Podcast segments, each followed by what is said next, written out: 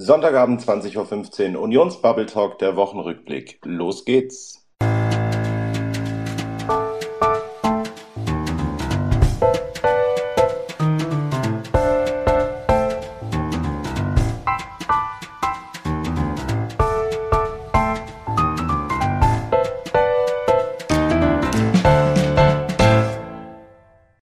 Herzlich willkommen am heutigen Sonntag, den 10. September 2023, zu unserem schon sechsten Unions-Bubble Talk, der Wochenrückblick. An einem Tag, den uns die Basketballer mit dem Weltmeistertitel vergoldet haben und an dem wir gleichzeitig heute im Fußball 80 Millionen Bundestrainer minus einem geworden sind. In, an diesem Tag begrüße ich meine lieben Co-Hosts heute auch wieder Baha, Manuel und Marcel. Schön, dass ihr da seid. Hallo. Guten Abend. Hallo. Hallo Seit 2002 im Deutschen Bundestag ist unser heutiger Gast in dieser Legislatur als stellvertretender Vorsitzender der CDU-CSU-Bundestagsfraktion zuständig für die Themen Klima, Wirtschaft und Energie. Sein politischer Weg führte ihn zuvor unter anderem als parlamentarischer Staatssekretär im Bundesfinanzministerium unter Wolfgang Schäuble, dann ins Kabinett Merkel IV als Bundesgesundheitsminister. Davon ausgehend, dass er ohnehin weit bekannt ist, nur noch kurz herzlich willkommen, Jens Spahn. Schön, dass du dir die Zeit heute Abend für die Unionsbubble nimmst. Schönen guten Abend, hallo an alle. Aufregung hat es letzte Woche um ein Projekt der Ampel gegeben, das mittlerweile nicht nur zum Symbol dafür geworden ist, wie sehr diese Regierung gegen den Willen der Mehrheit der Menschen im Land regiert. Das Gebäudeenergiegesetz oder allgemein als Heizungsgesetz bekannt, war in der zurückliegenden Haushaltswoche zusätzlich zur zweiten und dritten Lesung im Parlament. Am Freitag ist es verabschiedet worden mit einer lebhaften und im Wortsinne hitzigen Debatte. Hören wir einmal ganz kurz rein, was unser Gast in seiner Rede dazu unter anderem gesagt hat. Ich weiß nicht, Frau Dröge, Sie haben gerade gesagt, die Menschen sind froh. Ich weiß nicht, in welchem Land Sie unterwegs sind. Ich erlebe gestandene Rentnerinnen und Rentner, die mit Tränen in den Augen zu einem kommen, weil sie nicht wissen, wie sie das bezahlen sollen. In welcher Welt leben Sie denn eigentlich? Und damit dann direkt ins Thema. Die Ampel hat der Union unter anderem vorgeworfen, sich nicht konstruktiv am Gesetz beteiligt zu haben. Jeder, der die Debatte über Monate und nun auch die Lesung im Bundestag verfolgt hat, konnte allerdings sehr leicht erahnen, dass es ein recht unwürdiges Schauspiel war, die eigene Verantwortung für dieses Chaos um das Gesetz. Es sei mal daran erinnert, dass das von der, von der Causa Staatssekretär Greichen bis hin eben zum Bundesverfassungsgericht nach Klage von äh, Thomas Heilmann gegangen ist, äh, zu vertuschen. Die CDU-CSU hat erklärt, wie du selbst auch in deiner Rede, Jens, das komplett, das Gesetz komplett abzulehnen und nach Regierungsübernahme 2025 wieder abzuschaffen. Daher die Frage, wieso ist unser unter der GroKo erlassene Gesetz also so viel besser als dieses neue? Und hat es am bisherigen GEG e nicht eigentlich auch aus unserer Sicht Verbesserungspotenzial gegeben?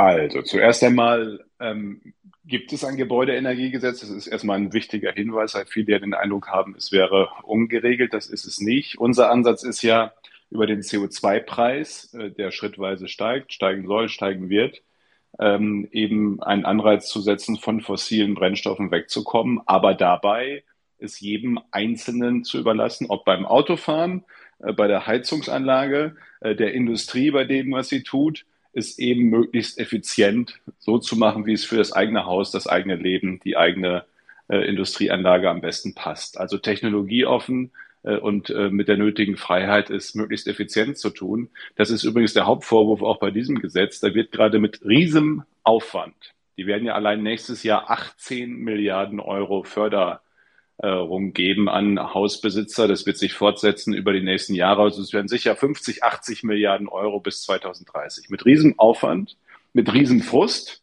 Also ich bin jetzt, du hast es vorhin gesagt, 20 Jahre im Deutschen Bundestag. Ich habe das so noch nicht erlebt. Ich habe schon viel erlebt, äh, aber ich habe so eine Verunsicherung. Und das mit dem gestandenen Rentner, den ich vorhin erwähnte, das ist ja so. Wenn ich daheim unterwegs bin, wenn ich äh, heute war ich noch in Niederkasse, wenn ich unterwegs bin, da stehen Leute vor dir, man glaubt es er selbst gar nicht, zitternd und sagen, Herr Spann, was heißt denn das? Was muss ich jetzt machen mit meiner Heizung? Ich kriege doch gar keinen Kredit mehr. Äh, die sind völlig verunsichert.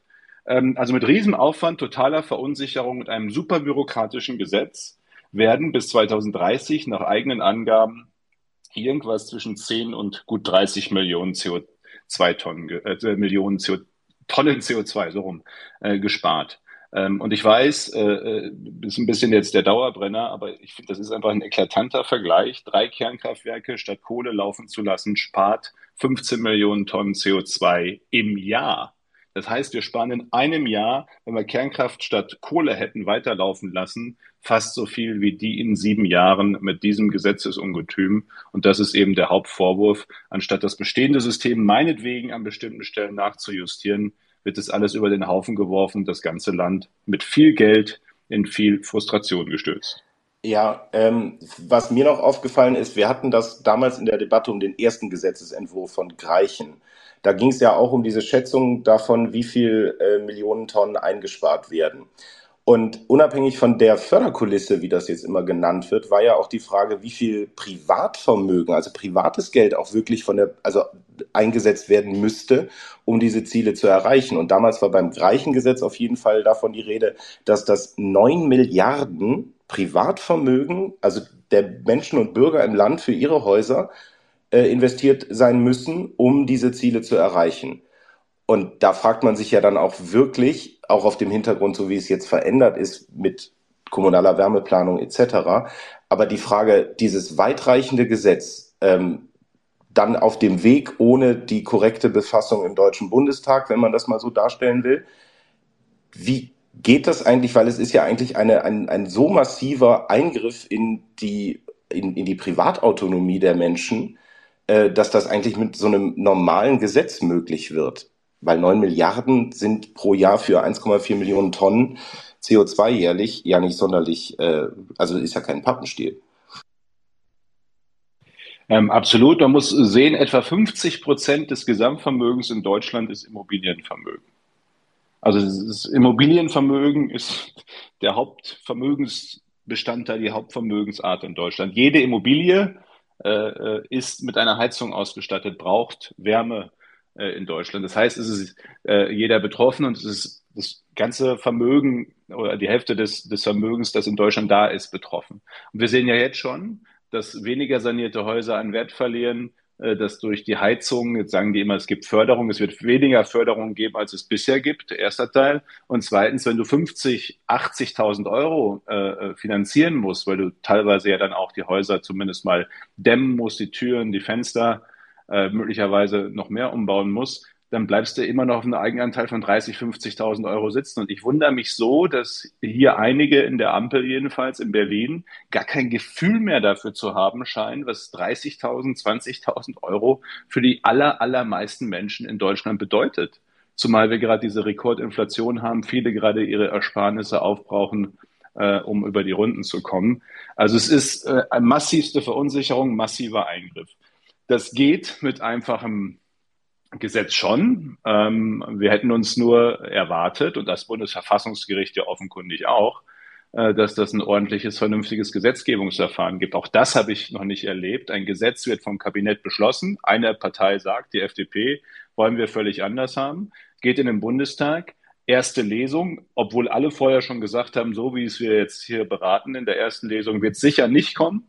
Äh, und dann wird äh, im Grunde ein ganz neues Gesetz geschrieben, ohne ein neues Verfahren zu starten. Also es ist, es ist formal ein einmaliger Vorgang. Es hat es ja auch noch nie gegeben, dass das Verfassungsgericht in die Organisationshoheit des Parlaments eingreift. Und am Ende haben die daraus nichts sich ändern lassen. Es ist in der Sache ein einmaliger Vorgang. Äh, und es ist in der Art und Weise, wie es für Verdruss, Wut, Frust in der Bevölkerung sorgt, ein einmaliger Vorgang. Und ich glaube, man muss es eben auch mal auf eine Metaebene heben. Es ist damit auch für den Klimaschutz fatal, weil es viel Akzeptanz kostet. Ja, ähm, kann ich nachvollziehen. Wir haben ja auch erlebt, dass jetzt mit der Debatte um das Gebäudeenergiegesetz und der wirklichen Angst, wie Alexander Dobrindt es im Bundestag sagte, bei den Menschen, ja erstmal wieder fossile Heizungen noch und nöcher eingebaut worden sind. Also wir haben ja jetzt schon den Effekt, dass alles das, was erreicht werden soll, mindestens um bestimmt 10, 15 Jahre nach hinten verschoben wurde, weil ja auch da die Förderkulisse nicht bekannt ist, die Wärmepumpennachfrage br brutal eingesackt ist, wenn ich das richtig in Statistiken gesehen habe. Du hattest aber in deiner Rede auch gesagt, dass es so oder so in dem Gesetz einen Fallstrick gibt, nämlich dass förderfähige Kosten gedeckelt sind. Kannst du das nochmal ganz kurz erklären? Also wir haben ja äh, erlebt, dass der Minister am Ende seine eigene äh, Förderung im Detail nicht kannte. Kann mal passieren, aber ich finde halt äh, die Art, wie er da gelegentlich in Debatten reingeht. Ich meine, am Tag vorher hat er noch gesagt, da habe ich ihn ja auch zitiert in der Debatte, wir sollten alle mal aus der Komfortzone der Selbstzufriedenheit ja. rauskommen. Und dann stellt er sich am nächsten Tag dahin und diese ganze Koalition und ist einfach nur super zufrieden mit sich, egal was im Land los ist, auch bei der Förderung. Und die haben dann am Tag, ähm, am Freitag der Gesetzesdebatte äh, ein Papier rundgeschickt, das noch nicht abgestimmt ist, ist jetzt nur ein, ein Erstaufschlag, ähm, wo äh, drin steht eben, dass bis zu 30.000 Euro Kosten förderfähig sind, in aller Regel zu 30 oder 50 Prozent. 50 Prozent von 30.000 sind 15.000 Euro äh, maximale Förderung. Einige wenige werden gut 20.000 bekommen. Äh, wenn du aber 40, 50, 60.000 Euro Umbaukosten hast, ist das eben an der Stelle begrenzt. Kannst du noch zinsgünstige Darlehen kriegen. Ähm, aber ich sage noch einmal, es unterschätzen viele, was diese Summen, man muss einfach sehen, was sind die größten Anwendungen im Leben eines Durchschnittsmenschen? Äh, nicht Anwendung, Anschaffung. Ähm, Anwendung um Handy gibt es ein paar mehr wahrscheinlich. Aber jedenfalls ähm, das Haus, das Auto und mit dem Haus die Heizung. Wenn man einfach mal auf die Summen schaut, wofür gibst du am meisten aus im Laufe eines durchschnittlichen Lebens? Dann sind es diese Dinge, wenn du sie dir anschaffst, überhaupt anschaffst. Ähm, und eine Heizung nach 20, 30 Jahren zu erneuern, ist für viele eine richtig große Sache.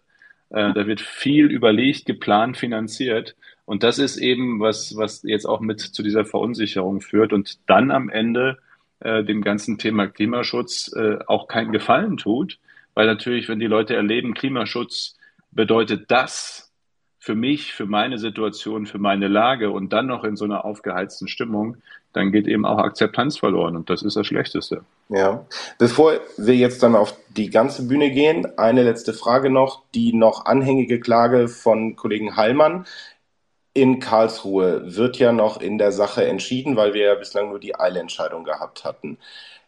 Gehst du davon aus, dass das Gesetz quasi im Nachgang dann für rechtswidrig erlassen äh, vom Bundesverfassungsgericht verworfen wird? Also was die höchstens, ähm, wenn ich es äh, richtig sehe, feststellen können, ist, dass es nicht verfassungsgemäß zustande ge gekommen äh, ist. Welche Folgen das dann hat, würde das Gericht wahrscheinlich auch äh, beschreiben, äh, dann. Äh, wir hatten solche Verfahren noch nicht so häufig. Ähm, jetzt gilt generell in Karlsruhe und beim Bundesverfassungsgericht, man weiß nie so ganz, was am Ende rauskommt. Ähm, aber dass sie es überhaupt, das hat mich tatsächlich überrascht. Ich hatte ehrlicherweise nicht damit gerechnet, weil grundsätzlich das Gericht sagt, der Bundestag hat schon auch das Recht, seine Abläufe selbst zu organisieren. Dafür hat er eine Geschäftsordnung. Also, dass das Bundesverfassungsgericht selbst eingreift in einer solchen Tagesordnungsfrage in den Ablauf des Parlaments. Das hat es noch nie gegeben. Das werden die sich auch nicht leicht gemacht haben. Das war schon eine Riesenklatsche.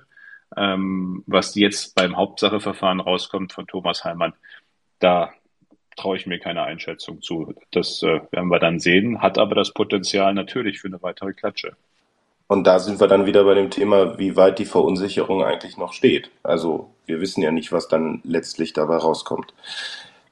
Absolut. Wunderbar. Baha, Marcel, Manuel, seid dabei. Herzlich willkommen nochmal und äh, eure Fragen, Kommentare und Beiträge zur Debatte. Ja, ich würde direkt mal anfangen. Ja, hallo, lieber Jens äh, Spahn, schön, dass du heute bei uns äh, bist. Ähm, ich habe letztes Jahr selbst eine Wärmepumpe bei mir eingebaut im Bestandsbau, kenne mich deshalb daher einigermaßen inzwischen mit der Technologie aus, weiß auch, was äh, für Kosten da auf einen äh, zukommen. Äh, und beim ursprünglichen Vorschlag ähm, des äh, Wirtschaftsministeriums musste ich eigentlich direkt erstmal meine Oma denken. Ja, die ist 83 Jahre alt, noch topfit, aber hat ein Häuschen, Baujahr 1960, auf dem Land. Die Ölheizung ist, ja, ich schätze mal so 25 Jahre alt, also da könnte jeden Moment was passieren mit der Heizung. Und nach dem ursprünglichen Entwurf hätte die ja ab dem 1.1.24 definitiv eine Wärmepumpe einbauen müssen. Äh, jetzt kann man auch sagen, okay, Baujahr 1960, da ist es nicht nur mit einer Wärmepumpe getan, da müssen Heizkörper getauscht werden, da müssen äh, die Fenster erneuert werden, die Fassade gedämmt werden und so weiter und so fort. Und da ist man bei einem Einfamilienhaus ja schnell mal in einem sechsstelligen Bereich und das ist für eine für eine Rentnerin mit 83 ja natürlich nicht äh, zu bezahlen. Wenn man jetzt das aktuelle Gesetz äh, sich anschaut, so wie ich es verstanden habe, könnte sie ja eigentlich weiterhin eine Gasheizung einbauen erstmal und würde dafür bis zu 70 Prozent Förderung, so habe ich es zumindest gelesen, bis zu 70 Prozent Förderung erhalten. Das klingt doch eigentlich ganz gut erstmal. Oder wie, wie sieht's, wie, wie sieht's aus? Also ob es jetzt 70 Prozent Förderung für die Gasheizung gibt, dieses Förderprogramm ist Freitag auf irgendeinem Papier ja, also ganz genau, worden. Das konnte es noch nicht nachlesen. Kann ja. ich jetzt ehrlicherweise ja, ja. Nicht, äh, nicht beurteilen. Muss man sich dann anschauen. Ähm, ja, man kann dann jetzt äh, nach den Regelungen, wie sie sie jetzt haben, bis die Wärmeplanung da ist, äh, auch noch Gasheizung äh, einbauen. Erstmal ist ja sowieso die Reihenfolge falsch rum. Äh, und zwar nicht nur in der Gesetzesmachung. Also das Gesetz zur Wärmeplanung hat ja noch nicht mal den Bundestag erreicht. Wärmeplanung heißt ja am Ende, dass eine Kommune, eine Stadt wie Berlin oder auch meine kleine Heimatstadt im Münsterland äh, bei sich äh, schaut, wie ist die Wärmeversorgung in den Haushalten, in den Immobilien insgesamt was haben wir da? Haben wir möglicherweise schon ein Wärmenetz? Berlin hat eins. Äh, bei mir daheim gibt es eher keins. Ähm, gibt es ähm, andere äh, Möglichkeiten, etwa über eine Biogasanlage wird es bei uns im Münsterland zum Beispiel sicherlich auch geben, die Möglichkeit, kleinere Orte mit einer Biogasanlage ein Wärmenetz aufzubauen.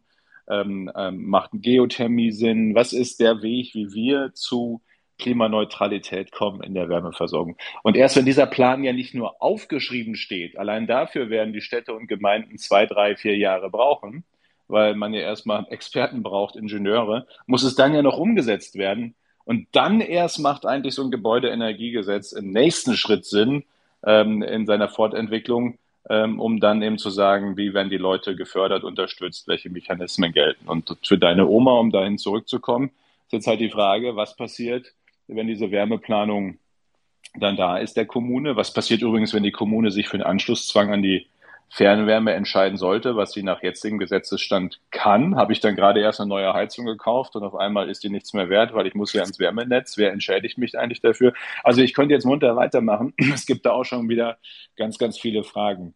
Ich weiß, ich bin schon lang, ich will nur auf eine Lebenslüge der Grünen generell hinweisen beim Thema Wärmepumpen. Wärmepumpen sind eine gute Technologie. Für Neubau sowieso. Es gibt halt nur ein Problem äh, bei der ganzen grünen Erzählung, auch bei E-Mobilität, bei Wärmepumpe, bei dieser Idee, alles auf Strom umzustellen. Die sagen ja immer dann erneuerbare Energien. Strom ist also äh, äh klimaneutral. Es stimmt da an zwei Stellen nicht. Ein Großteil des Stroms in Deutschland wird bis in die 30er Jahre aus Kohle und Gas äh, produziert werden, Stand heute 50 Prozent. Strom ist nicht klimaneutral, zu 50 Prozent jedenfalls nicht fossil. Und das Zweite ist, er wird nicht günstig. Und da bricht eigentlich die ganze grüne Energielogik in sich zusammen. Das Wirtschaftsministerium hat uns selbst in einer Anfrage geantwortet, dass sie davon ausgehen, dass Strom 2040 immer noch fast 40 Cent die Kilowattstunde kostet und Gas, Erdgas äh, unter 17 Cent. Das heißt, diese ganze Geschichte geht alle auf Strom beim Fahren und bei der Heizung und bei ich weiß nicht was, weil das ist klimaneutral und wird günstig. Stimmt selbst nach den eigenen Prognosen des Wirtschaftsministeriums nicht. Und ich finde, das ist, das ist für mich die klare Definition von Ideologie. Also es interessieren Fakten nicht. Es interessiert nicht mal das, was das eigene Ministerium aufschreibt. Es wird einfach so eine Traumwelt apologiert. Strom ist klimaneutral. Äh, die Sonne schickt keine Rechnung, auch so ein Bullshit weil natürlich muss man Speicher haben, muss man Netze ausbauen, natürlich kostet das alles was. Äh, und ich finde, gerade rund um diese Wärmepumpengeschichte wird diese ganze ideologische Denke der Grünen äh, sehr, sehr deutlich, äh, dass es eben jenseits jeder Realität im Zweifel durchgeboxt wird, komme da was wolle. Aber es hat eben in der Folge viele andere Schäden. Aber dann können wir ja froh sein, dass Atomstrom nicht mehr alles verstopft. Das ist ja schon mal gut. Zum Glück, zum Glück. Endlich ist die Bank. So, ja. aber ich habe noch einen, einen, Hinweis für alle hier in der Runde, weil der Marcel das Thema Förderung angesprochen hat. Ähm, hallo auch nochmal von mir, Jens, und schön, dass du da bist. Ich habe nämlich ähm, die Tage den Heizungslotsen von der SPD ausprobiert. Ich weiß nicht, wer den noch gemacht hat. Der ja. verspricht nämlich ganz klare Navigation durch die Wärmewende. Und wenn du dann nämlich erfahren willst, was du für Zuschüsse bekommst, in meinem Fall Neubau etc., relativ neu alles, ähm, dann kommst du zu dem Ergebnis, du bekommst üppige Zuschüsse. Zitat. Ja, also es war ein tolles Ergebnis, muss ich sagen. Ähm, hab mich sehr gefreut, dass da jemand viel Zeit investiert hat, in diesen Heizungslotsen, den zu programmieren. Ähm, kann jedem nur empfehlen, das mal auszuprobieren. Da wisst ihr genau, wie viel Förderung ihr bekommt aktuell. Das ist beruhigend, sehr beruhigend. Wenn es üppig ist, ist immer gut. Klasse. Also da, jetzt nur mal, da stand keine Summe, sondern nur. Da steht üppig. mehr, mehr steht dort. okay. Also phänomenal. Auch festgehalten. Aber vielleicht, Daniel, wenn, wenn ich darf, ich hätte noch eine Frage an Jens Immer. zum Verfahren, wenn wir noch Zeit haben. Und zwar ist nochmal eine andere Perspektive. Wir haben ja jetzt in der Diskussion ähm, mit der Debatte im Plenum kam ja auch permanent das Argument, ah, die Union hätte ja Zeit gehabt, über den Sommer selber keine Ahnung, ein Gesetz zu schreiben und das als Vorschlag einzubringen, als Gegenvorschlag, wo sei die Alternative, wo sind die Änderungsanträge, bliblablusch. Nur habe ich auch von Friedrich Merz verstanden, an welchem Punkt man hätte die Änderungsanträge ja einbringen müssen. Die Ausschüsse haben ja nicht getagt. Aber eine Sache hat mich doch beschäftigt, die ein bisschen untergegangen ist. Und zwar habe ich so verstanden, dass wir ja zuerst, also wir im Sinne CDU, CSU, schon das Angebot gemacht haben nach dem Urteil von Karlsruhe oder dem, also kein Urteil, Beschluss von Karlsruhe, ähm, dass man nochmal gemeinsam ins Gespräch geht. Daraufhin haben alle Koalitionsvorsitzenden der Ampel gesagt, nein, das Gesetz wird nicht angepackt. Daraufhin haben wir, ich glaube, 90 Fragen geschickt, um auf die Schwachpunkte im Gesetz hinzuweisen und zu zeigen, wo Klärungsbedarf besteht. Und diese Fragen, sind die eigentlich bisher beantwortet worden? Ich meine, niemand kann bestreiten, dass es überhaupt keine ich sag mal, äh, keinen Willen zur Kooperation seitens der Ampel gibt. Es wurde ja explizit ausgeschlagen. Also jede Arbeit an irgendeinem Alternativvorschlag seitens der Union wäre für die Katz gewesen aus meiner Sicht. Aber diese Fragen, hätten die nicht beantwortet werden müssen oder wer war da der Adressat, Jens? Ähm, also die Fragen sind zumindest formal beantwortet ah, okay. bei einem ganzen bei einem ganzen Teil der Fragen, das ist halt auch eine Drucksache, das ist eine kleine Anfrage, wie das so schön heißt im Parlamentsdeutsch. Ähm, aber bei vielen Fragen antwortet die Bundesregierung, weil das ja Änderungsanträge der Koalitionsfraktionen sind, äh, können wir nicht antworten. Äh, also ein bisschen, bisschen Veräppelung an bestimmten Stellen. Ähm, da stand übrigens auch die Antwort drin, die ja die bemerk eine der bemerkenswertesten war. Wir haben ja gefragt, was ist denn die Annahme, wie viel CO2 gespart ah, wird bis 2030? Und da stand dann, kann man nicht sagen. Und dann haben sie ja ganz hektisch äh, in die Debatte am Freitag vorgestern hinein, am Donnerstagabend auf einmal Zahlen äh, präsentiert. Waren das die Zahlen äh, vom Öko-Institut dann gewesen?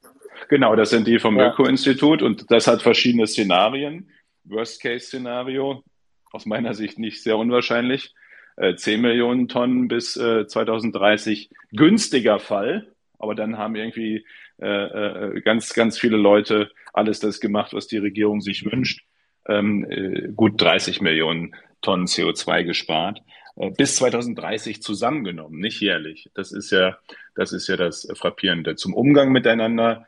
Ähm, also dieses Gesetz ist so bürokratisch. Da geht ja der, Paragraph der einzelne zum Teil bis zum Buchstaben G, H, I, J. Das heißt also, es gibt zig Unterpunkte zu äh, jedem Artikel, zu jedem Paragraphen. Da quillt aus jeder Pore des Gesetzes Misstrauen gegen Bürger, Handwerker, gegen alle, weil alles irgendwie geregelt werden soll. Ich weiß nicht, wie man das mit fünf Änderungsanträgen im Plenum gestellt noch irgendwie hätte äh, hallen sollen. Äh, da hätte man da ganz anders rangemusst. Aus unserer Sicht ja zurück auf Los und mal ganz neu anfangen, äh, wenn überhaupt ähm, und, und, und da mal miteinander reden. Äh, übrigens ist das Verrückte ja, der Kanzler sagt am Mittwoch schon fast so die, Helfen, die, die Hand des Ertrinkenden, die er ausstreckt, lass uns einen Deutschlandpakt machen. Ja. Und am Freitag äh, hauen, ziehen sie die Hand nicht nur zurück, sondern watschen uns auch noch mit ihrer Hand voll ins, in die, ins Gesicht. Das fand ich auch großartig. Ähm, äh, hinein. Also das, das, dieses, dieses, die, beim Wahlrecht mit der Faust voll in die Magengrube bei der Opposition. Im Umgang mit dem Parlament, ob Faeser, Habeck, andere, äh, fast nie im Parlament, äh, äh, mit allen möglichen Leuten überall unterwegs, aber im Bundestag nehmen sie nicht besonders ernst, der Kanzler übrigens äh, auch nicht. Anfragen werden nicht beantwortet. Äh, beim Heizungsgesetz erleben wir das, was wir erleben. Also die gehen mit der Opposition um, wie sie umgehen. Ich will kein Mi, Mi, Mi machen. Die haben die Mehrheit. Das ist jetzt so. Mhm. Muss man sich halt alles nur mal merken. Äh, aber wer so mit der Opposition umgeht, vor allem auch mit der Union, und dann ankommt nach dem Motto so generös, Deutschland packt, jetzt strengt euch mal an, arbeitet mal mit uns. Also wir verweigern uns nicht. Ein gutes, sinnvolles Gesetz ist noch nie an der Union gescheitert. Aber ich finde das alles schon innerhalb einer Woche sehr, sehr bemerkenswert. Und das in einer Zeit, wo 80 Prozent der Deutschen dieser Regierung nicht vertrauen. Also wir sind da echt gerade jenseits dessen, dass wir sozusagen in der Opposition und als Union miteinander äh, das betrachten äh, und, und bewerten. Wir sind da echt gerade äh, auch in der Gesellschaft in einer sehr, sehr schwierigen Phase. Und wenn nicht bei der Wärmewende, wo dann ein Deutschlandpakt, oder? Also genau dort hätte er es eigentlich machen können. Aber ja. du, ich, ich habe die ganzen Sommer darauf gewartet, ob Robert Habeck den Move macht. Wir haben ja auch mehrfach angeboten, übrigens auch schon bei dem Thema Energieversorgung, Energiesicherheit. Wir wären bereit, mit in Verantwortung zu gehen und hm. nicht einfach nur da zu sitzen und Nein zu sagen. Ähm, ähm, aber wenn es kein Angebot zum Gespräch gibt, also ich, ich demonstriere jetzt nicht vom Ministerium, damit er endlich mit mir redet, äh, wenn die ihm sagen, wir machen so ohne euch, dann ist das so, dann ist es aber eben auch deren Verantwortung. Wir waren und sind auch weiterhin, wir wollen, dass es Deutschland gut geht, äh, zum Gespräch bereit. Aber das muss man dann halt auch führen. Ja, wenn ich hier einmal einsteigen darf, lieber Jens, vielen Dank, dass du dir Zeit für uns genommen hast. Du hast mir eigentlich gerade den Ball so ein bisschen auf den Elfmeterpunkt gelegt, wobei heute muss man sagen an die drei Wurflinie, äh, drei hm. Punkt Wurflinie. Ähm, die Sache ist ja die, es gibt ja eine große Verunsicherung. Jetzt nicht nur bei uns als Opposition, weil wir nicht wissen, wie kann man eigentlich mit dieser Koalition zusammenarbeiten, sondern ja auch bei den Menschen. Das hat ja dieses Gesetz auch gezeigt, wie es, wie es, funkt, wie es, wie es eingeleitet, wie es umgesetzt wurde. Wir haben äh, jetzt Leute, die äh, wahnsinnig schnell jetzt noch eine Gasheizung eingebaut haben. Ja, der, der, die Nachfrage ist durch den, durch die Decke gegangen.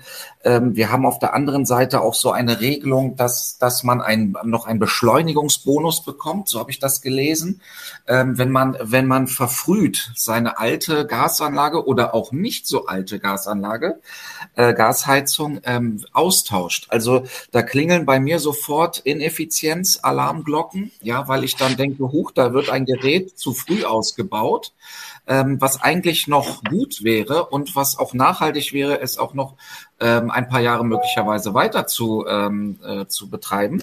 Aber da gibt es dann diesen Bonus. Und ähm, für uns ist doch äh, jetzt in der Wirtschaftspolitik immer eins ganz, ganz wichtig, ähm, dass wir möglichst Effizienz zu effizienten Lösungen kommen, wie wir Markt strukturieren und ordnen. Ja, und da ist ja für uns als Union das, das marktliche Instrument vor dem planerischen, vor dem staatlichen Instrument, was dieses äh, Klima, äh, was dieses Heizungsgesetz ja nun mal ist. Das ist ja ein höchst staatlich planerischer Ansatz. Wir wollen ja eher über die CO2-Bepreisung gehen.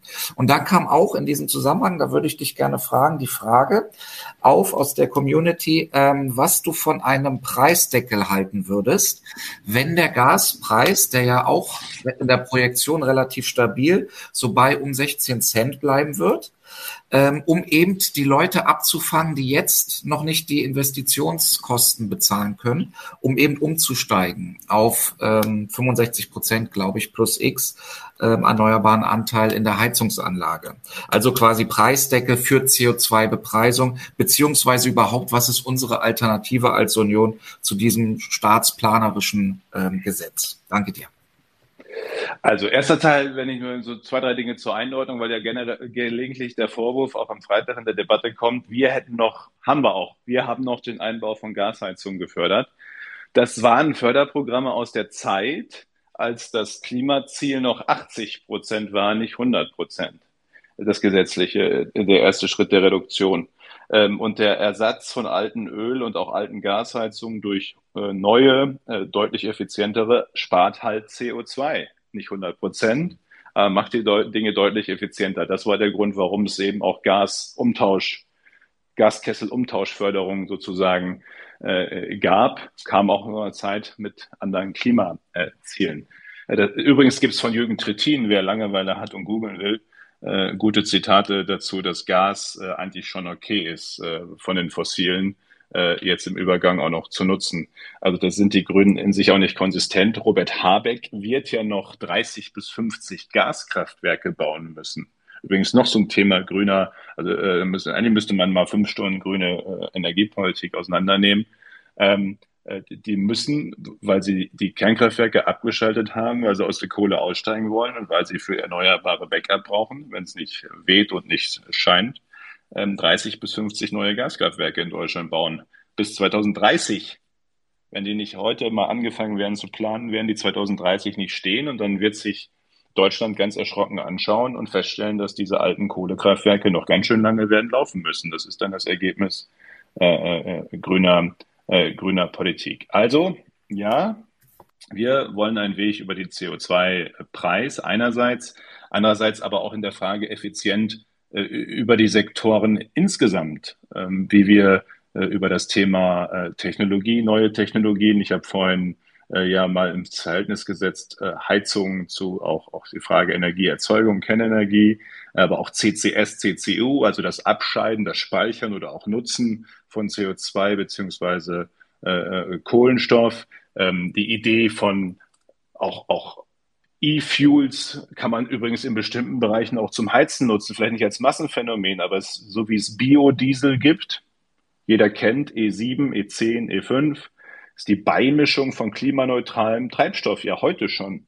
Könnte man das auch im Bereich von Ölheizungen, Heizöl machen oder im Gasnetz, indem man grünen oder erstmal blauen Wasserstoff beimischt. Nur einen halben Prozent Beimischung von Wasserstoff ins Gasnetz, das wären Terawattstunden äh, klimaneutraler äh, Wasserstoff, der dann einen Markt entstehen lässt, den es ja heute nicht gibt. Alle sagen Henne-Ei-Problem. Wo ist der Markt für den Wasserstoff? Wie soll ich einen Elektrolyseur bauen, wenn ich nicht weiß, ob ich was verkauft kriege? Andere sagen, wenn man mal solche Schritte machen würde, nicht en Detail, sondern über Beimischungsquoten, Leitmärkte, technologieoffen, CO2-Bepreisung, äh, dann wird man, da bin ich sehr, sehr sicher, die ganze Kraft des Marktes und der Technologie äh, binnen weniger Jahre sehen. Da wird sich ganz, ganz viel entwickeln. Äh, man muss halt ein Grundvertrauen darin haben, dass Markt funktioniert. Und dieses Grundvertrauen haben viele in dieser linken Ampel eben nicht. Okay, eine Sache fällt mir aber ein, in dem ursprünglichen äh, bereits bestehenden Gebäudeenergiegesetz von uns ähm, waren, da haben die Grünen ja recht mit dem, äh, wenn es darum geht, von wegen Verbotspartei oder nicht oder was auch immer. Ähm, da haben wir ja schon Ölheizung, also den Neueinbau von Ölheizungen per se verboten gehabt. Ähm, meine Frage ist an der Stelle dann nur noch, bevor wir dann jetzt auch mal weiter ins Sauerland gehen und zur Sauerländer Erklärung der CDU-CSU-Bundestagsfraktion und das Thema etwas weiten auf Frage nach Wirtschaft, Klima und Energie insgesamt und unseren Vorschlägen. Die ist aber die Frage der CO2-Preis, äh, wenn er nach dem Gesetz so steigen würde, wie wir uns das gedacht haben, würde es ja im Endeffekt bedeuten, 2045 werden wir in Deutschland klimaneutral. Komme, was da wolle, das ist das Ziel. Ähm, ich habe irgendwo auf Twitter auch gelesen, es gibt sogar in dem Gesetz, also im jetzigen GEG, e dann den Punkt, dass es sogar vorgesehen ist, dass es eine Ersatzvornahme gibt, wenn man sich nicht an die Vorschriften hält. Äh, was dann wohl lustig wäre, wenn da zwangsweise ein Monteur in ein Haus geschickt werden würde. Die Frage ist aber, wir würden sagen, wir müssten 2045 klimaneutral sein, egal was. Und uns sind dann mittlerweile auch, und das ist für mich eine Kernfrage an der Stelle, die Sektoren an und für sich egal, weil wir sagen, wenn wir die Kernkraftwerke hätten weiterlaufen lassen, hätten wir ja, weiß Gott, mehr CO2 eingespart als durch die Kohlekraft, aber das hat ja mit dem Gebäudesektor eigentlich nichts zu tun. Also lösen wir diese Sektorenziele mhm. insgesamt auf, wie die Ampel das ja selber auch machen will mit Blick auf Wissing und das Verkehrsministerium. Nein, also schon ist natürlich das Ziel, insgesamt klimaneutral äh, zu werden. Man muss aber auch immer nachsteuern. Ich meine, wir reden hier über etwas, was in 22 Jahren erreicht sein sollte. Es ist einfach normal, das macht jeder äh, beim Bauen in Unternehmen, vielleicht auch in seiner eigenen Lebensplanung so, dass ich, wenn ich so lang etwas plane, immer wieder gucken muss, Controlling sozusagen, wo stehe ich, wo bin ich, wo muss ich nachsteuern, wo muss ich Dinge auch anpassen. Das ist ja nicht einmal, wir schreiben jetzt was auf und dann läuft das automatisch in die, äh, in die Zielmarke. Ähm, jetzt für das Jahr 2023 fortfolgende und das meine ich auch mit dem Beispiel Kernkraftwerke, geht es doch um die Frage, was ist das Effiziente? Wo schaffen wir äh, bei den Kernkraftwerken, wenn wir sie weiterlaufen lassen, hätten wir das gleiche an CO2-Einsparung, deutlich mehr an CO2-Einsparung geschafft für ein Hundertstel der Kosten.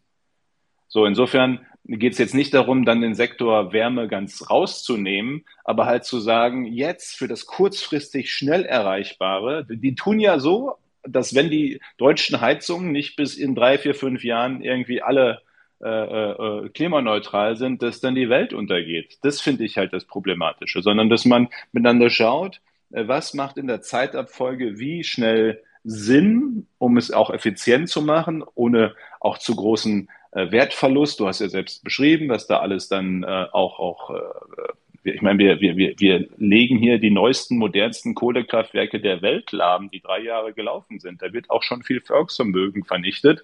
Also zu schauen, wie schaffen wir Abläufe, äh, die es äh, effizient sein lassen und eben insgesamt ähm, ähm, in der Zeitplanung dann schon das Ziel erreichen. Ähm, und da spüren die Deutschen, ist mein, oder die Bürger insgesamt, äh, nach meiner Wahrnehmung halt auch schon sehr genau, wo die Dinge zusammenpassen und wo nicht äh, um es noch krasser mal in ein Bild zu setzen, das, was die sparen wollen mit diesem Gesetz bis 2030 in sieben Jahren, stößt China an einem Tag aus. Ja, das war ja der große Aufreger das, von Johannes Winkel bei Markus. Ja, ich habe da, ich habe den, hab den Aufreger gesehen, haben wir gleich nochmal dreimal nachgerechnet. Hat er recht. Und, äh, und, das, äh, und das spüren ja die Leute. Also die Frage, ob wir in fünf Jahren alle deutschen Heizungen klimaneutral haben oder nicht, wird nicht das Weltklima retten. Heißt das nichts tun? Nein, natürlich wollen wir was tun, natürlich wollen wir zeigen, dass es geht, aber es heißt eben, es nicht so zu machen, äh, dass das jetzt alles in drei, vier, fünf, acht Jahren erledigt sein muss, das ganze deutsche Volk völlig verrückt ist, wir viel Wohlstand vernichtet haben, sondern es mit Vernunft zu machen, in den Schritten, die Sinn machen, wo man auch äh, für den eingesetzten Euro möglichst viel äh, rauskriegt. Aber ja, mit der Zielmarke 45 äh, dann auch für alle Bereiche. Ähm, aber bis 45, das ist ja das, was Friedrich Merz vor einiger Zeit mal gesagt hat, wo dann ja wieder alle versucht haben, daraus irgendwie was falsch Verstehbares zu stricken nach dem Motto, er hätte gesagt, ach, wir haben doch eh noch ganz viel Zeit, wir müssen nichts tun. Das hat er nicht gesagt. Friedrich Merz hat richtigerweise gesagt, 2045 sind noch 22 Jahre lass uns das vernünftig Schritt für Schritt machen äh, und die äh, niedrig hängenden Früchte jetzt nehmen und die weniger niedrig hängenden beginnen, die Leiter zu besteigen sozusagen. Aber wir müssen nicht morgen oben auf der Leiter sein und die höchste Frucht haben. Das ist das, was er gesagt hat und das auch, was Sinn macht. Ähm, und so ist eben auch unser Ansatz. Und genau das finde ich übrigens äh, ganz zentral und ähm, äh, das wäre mein, mein Vorschlag, meine Empfehlung, das auch noch mehr in die, in die Kommunikation auch zu stellen nach außen, dass die Menschen da draußen, äh, die Bürger das auch verstehen. Ähm, wir sind eben äh, im Wettbewerb, im internationalen Wettbewerb. Wir sprechen dieser Tage ja auch viel ähm, über unsere Hidden Champions, ja, die die Weltmarktführer sind in ihren kleinen speziellen äh, Märkten, die jetzt aufgrund der hohen Energiekosten und der gesamten äh, äh, Lage des Standorts ja überlegen, ähm, Deutschland zu verlassen. Das ist unsere industrielle, gewerbliche Basis. Und wenn wir diese verlieren, dann können wir auch Klimaschutz nicht finanzieren, weil Klimaschutz muss man sich leisten können. Und ähm, da gibt es übrigens, wenn ich nur sagen, da gibt es noch eine ja. interessante Zahl. Da gab es eine Studie vor kurzem. In keinem anderen Land der Welt wird pro Tonne CO2 mehr produziert. Heißt also, wenn wir CO2 ausstoßen, wenn es sich nicht vermeiden lässt in industrieller Produktion, dann sind wir aber auf der Welt die effizientesten. Es gibt niemand, der mit einer Tonne CO2 mehr sozusagen Output hat. Mhm. Äh, nach der Logik müsste man eigentlich so viel Industrie wie geht nach Deutschland holen, weil hier wird fürs, hier gibt es noch Boom for the Bang oder wie heißt das? Äh, äh, Boom for the Buck, so heißt das. Äh, genau. Hier gibt es fürs Geld noch was. Ähm, ähm, äh, das zeigt ja eben auch, wie stark die deutsche Industrie ist, auch die energieintensive jetzt schon, weil der Emissionshandel auf europäischer Ebene funktioniert sind genau. gerade die, sind gerade die deutschen äh, energieintensiven Unternehmen besonders äh, effizient, gerade auch was CO2-Vermeidung angeht und produzieren relativ gesehen pro Tonne CO2 am meisten auf der Welt. Äh, und das ist ja auch erstmal eine starke Leistung. Ja, absolut. Und ähm, wie gesagt, das ist ähm, etwas, was ich glaube, man den Bürgern sehr klar machen muss, dass es da eben einen Austausch gibt. Ähm, auf der einen Seite nicht zu schnell voranzugehen, weil man dann auch in ineffiziente Lösungen reinkommt. Ja, wir sprechen immer über Technologieoffenheit, ähm, aber das heißt ja auch, dass Unternehmen möglicherweise heute falsche Entscheidungen treffen aufgrund Gesetze, die eben ähm, die Bedingungen hier am, am Standort so so sehr verzerren, was sich in zwei Jahren ändern kann. Ja, weil andere, die später vielleicht einsteigen, eine Technologie haben, die deutlich effizienter ist. Dann bringt uns das auch nichts, wenn wir hier äh, zig Milliarden Volksvermögen, wie du das ja sagst, ähm, einsetzen und ähm, abreißen und vernichten und äh, Häuser sanieren, ähm, wenn es möglicherweise gar nicht der sinnvollste Weg ist. Und da muss man sich immer in einem Marktumfeld bewegen, in der Geschwindigkeit, dass man schaut, man läuft immer ganz gut mit. Denn du hast vollkommen recht, wir dürfen nicht stehen bleiben. Deutschland hat da auch Verantwortung, nach vorne zu gehen. Ähm, die Bundesregierung, die aktuelle und die vorherige machen das ja auch. Ähm, aber das muss den Leuten klar gemacht werden, dass, dass wir hier nicht ähm, alles, äh, dass wir erstmal das machen, was, was sinnvoll und günstig ist und dann uns an die großen, komplexen Lösungen machen. Das wäre das Entscheidende. Und ich finde, das solltet ihr noch mal mehr nach außen tragen. Danke dir. Nehme ich gerne mit. Das ist aber genau das, weil gerade schon die Sauerländer Erklärung, die berühmt-berüchtigte, nein, nicht angesprochen worden ist. Ähm, das ist ja das, was wir seit Wochen und Monaten durchtragen, immer wieder. Wir finden ja auch nicht jedes Mal neu die Welt, aber man muss die Botschaft halt auch immer wieder setzen und äh, äh damit halt klar wird, Klimaschutz wird nur funktionieren, wenn wir wirtschaftlich stark bleiben. Und es funktioniert auch nur, wenn wir es auf einem Weg machen, dass die Wirtschaft, dass die Industrie stark bleiben kann. Jetzt wird hier vielleicht manch einer in der, in der Zuhörerschaft sagen, ja, logisch müssen wir Industrieland bleiben. Das ist halt nicht Konsens. Also es gibt weite Teile äh, in der Regierung, zumindest in der Koalition und auch in der Gesellschaft, äh, für die ist das nicht so klar, dass wir Industrieland bleiben. Für die ist das auch nicht so klar, dass wir wirtschaftliches Wachstum weiterhin wollen und brauchen und für die ist der einfache Satz, Fortschritt macht das Leben besser, äh, ein, äh, den die vielleicht gar nicht so sehen und unterschreiben würden. Und deswegen muss man das ähm, immer wieder auch äh, herleiten, erläutern und erklären, wie wichtig diese starke deutsche Industrie und Wirtschaft ist, um Klimaziele zu erreichen, aber auch um Renten zu finanzieren, Pflege zu finanzieren, Jobs zu haben äh, und am Ende auch in einer älter werdenden Gesellschaft die Dinge überhaupt äh, machen äh, und leisten zu können. Und das ist genau diese. Es gibt auch nicht alte oder neue Industrie. Es gibt wettbewerbsfähige Industrie oder nicht mehr wettbewerbsfähige Industrie. Und der CO2-Preis ist ja das Instrument, um sozusagen einen Faktor äh, in die CO2, äh, in die, in die Wettbewerbsfähigkeit mit reinzunehmen. Dann brauche ich aber nicht mehr en Detail alle anderen Dinge regeln. Und genau das greife ich jetzt einfach direkt auf, nämlich mit dem Verweis auf die Sauerländer Erklärung aus Schmallenberg vom 31.08. und 1.09. war der geschäftsführende Vorstand der Bundestagsfraktion in Klausur und hat eben das Papier verabschiedet mit dem Titel Anpacken, Wachstum schaffen, Wohlstand sichern. Und so wie du das gerade eben schon mal kurz aufgerissen hast, es geht ja nicht nur um Klima, Energie und Wirtschaft, sondern es ist ja ein Papier, was einen großen Aufriss macht in so ziemlich alle Bereiche bis hin zum Unternehmenssteuersatz etc. Was war eigentlich die Zielsetzung für diese Erklärung? Wir hatten die Woche davor oder ich glaube zwei Wochen davor gab es aus der Fraktion um Julia Klöckner herum auch noch ein Fünf-Punkte-Programm für die Wirtschaft. Wie müssen wir uns das vorstellen, dass ihr euch zusammensetzt und sagt, wir brauchen jetzt einen konkreten Aufschlag? Weil wir kennen ja auch alle die Debatte darum, dass ja, die CDU entwickelt gerade ein neues Grundsatzprogramm und das ja auch relativ häufig immer angeführt wird nach der, nach der Frage, wo denn eigentlich unsere konkreten Inhalte sind. Aber diese Sauerländer Erklärung, wenn man sie liest, ist sie relativ deutlich und klar. Was war für euch der Punkt zu sagen, wir brauchen jetzt ein Papier, um der Ampel zu sagen, was wir eigentlich besser machen würden, um in der jetzigen Politik Fortschritte zu erzielen?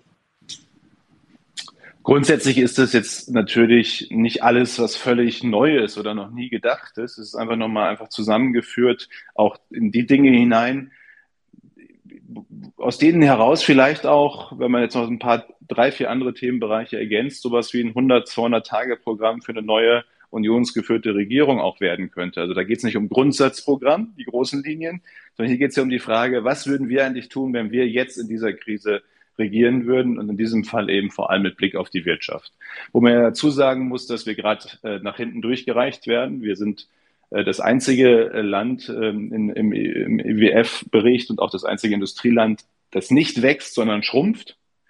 Ähm, wenn wir so viel wachsen würden wie der Eurozonendurchschnitt, hätten wir schon 20 Milliarden Euro mehr an Steuern und Abgaben, 50 Milliarden Euro an Bruttoinlandsprodukt. Also wir wollen keine Wunder vollbringen, sondern so viel wachsen wie der Schnitt der Eurozone. Ähm, und wir sehen gerade Arbeitslosenzahlen, Insolvenzzahlen steigen, zum ersten Mal seit vielen Jahren.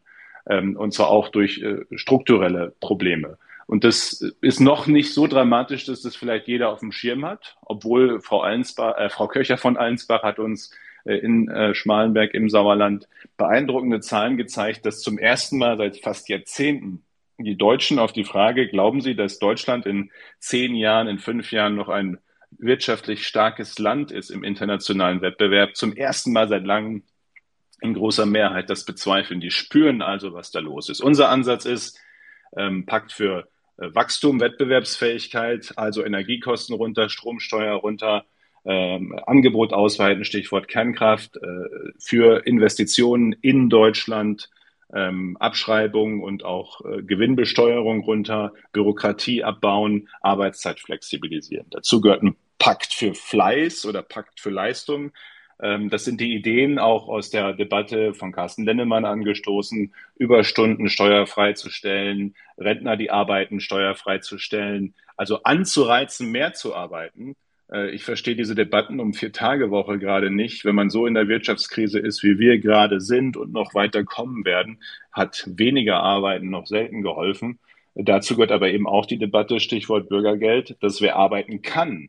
Mir geht es um die, die 24-jährig gesund und fit sind im Bürgergeldbezug, wenn die einen Job angeboten bekommen, erwarte ich einfach, dass die ihn annehmen und dass dann nicht für die weiter bezahlt wird. Es geht mir nicht um die, die krank sind, die aus welchen Gründen auch immer nicht können. Wer kann, und davon haben wir Hunderttausende, sollte in einer Zeit wie dieser auch äh, mit anpacken. Auch das sagen wir sehr klar. Das Thema Innovation, da geht es jetzt nicht nur um Energie, äh, sondern auch Quantencomputing, alle anderen Bereiche, dass wir bei den Innovationsthemen vorne, vorne mit dran sind. Also wir haben so unter diesen drei, vier, fünf Überschriften, die ich jetzt genannt habe, äh, jeweils noch äh, drei, vier Punkte, wo wir eben sagen, das würden wir tun, ganz konkret, wenn wir jetzt in Regierungsverantwortung wären, um dem Ganzen mal wieder einen Impuls zu geben nach vorne und im Übrigen auch mal politische Führung und nicht nur täglichen Streit.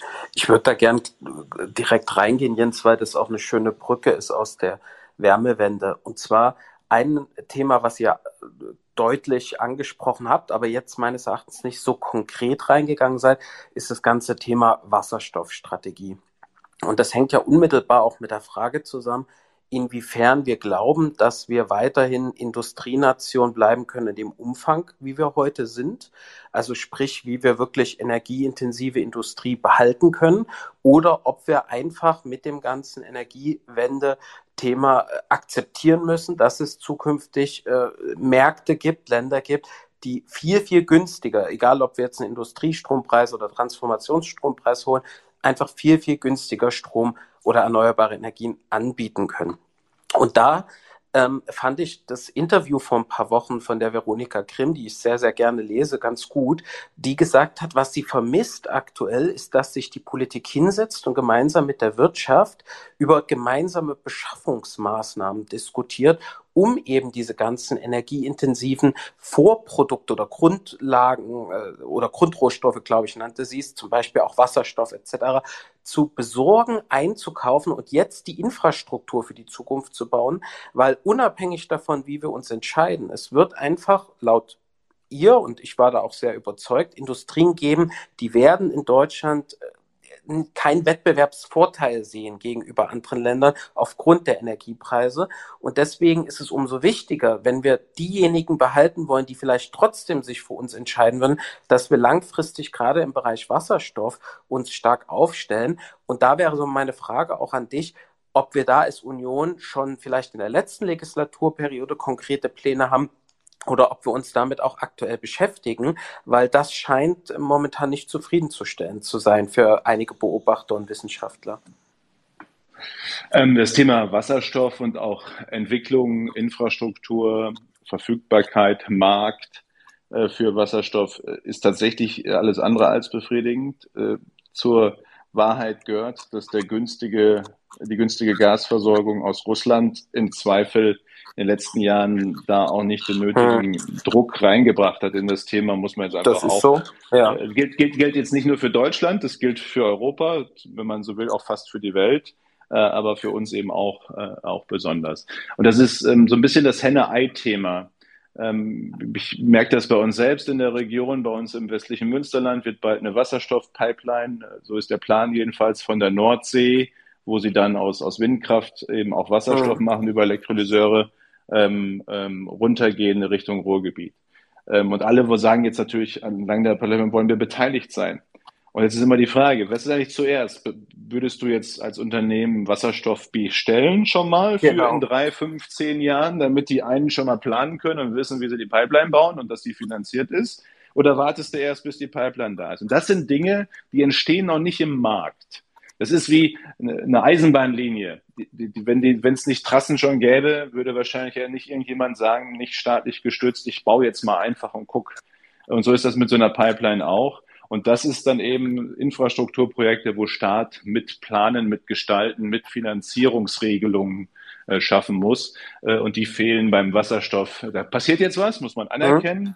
Ähm, aber, aber eben noch so langsam, dass für viele äh, da im Moment noch nicht ausreichend Planungssicherheit da ist. Und deswegen ist ein Ansatz, für den ich werbe, wo mir einige auch die Gegenargumente nennen, ähm, äh, nach dem Motto, der Wasserstoff ist so selten, so kostbar, heißt er immer Champagner der Energieversorgung. Okay. Den sollten wir, den sollten wir erstmal nur für die Chemieindustrie, für die energieintensive Industrie haben.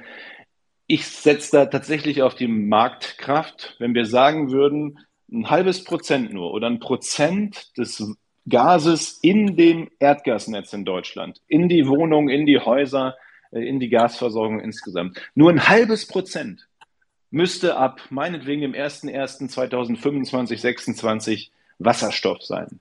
Das wären Terawattstunden, das wären große Volumen, wo dann ab, ab sofort sich Anbieter, Markt, Infrastrukturbauer sozusagen darauf verlassen könnten, wir haben einen großen Abnehmer äh, in Deutschland, genau. das ist die Erd Erdgasstruktur und dann fangen die auch an zu machen. Wenn die wissen, sozusagen, da wird es diesen Markt geben. Da bin ich sehr sicher. Äh, dann werden wir auch Skaleneffekte irgendwann sehen. Dann wird es auch Effizienzen auf dem Weltmarkt geben. Aber man muss diesen Markt mal entstehen lassen. Gilt übrigens auch für klimaneutralen Stahl. Ja. Es ist richtig, ich habe es mir in Duisburg angeschaut, bei ThyssenKrupp, das wird das erste seiner Art werden, äh, was klimaneutrale Stahlherstellung angeht. In der Perspektive aber geht es nicht darum, einzelne Hochöfen zu fördern, sondern in der Perspektive geht es darum zu sagen, zum Beispiel zehn Prozent von Stahl, das in Deutschland verbaut wird, der in Deutschland verbaut wird, zehn Prozent oder fünf Prozent muss klimaneutral sein. Überall. Das würde, oder, oder zumindest gesamtbilanziell, das kann man so oder so umbringen. Aber jedenfalls würde das einen Markt entstehen lassen, weil es nur fünf oder zehn Prozent sind, macht es die Produkte insgesamt nicht viel teurer. Das ist dann auch so ein Auto, was weiß ich, drei, vier, fünf, acht Euro oder so.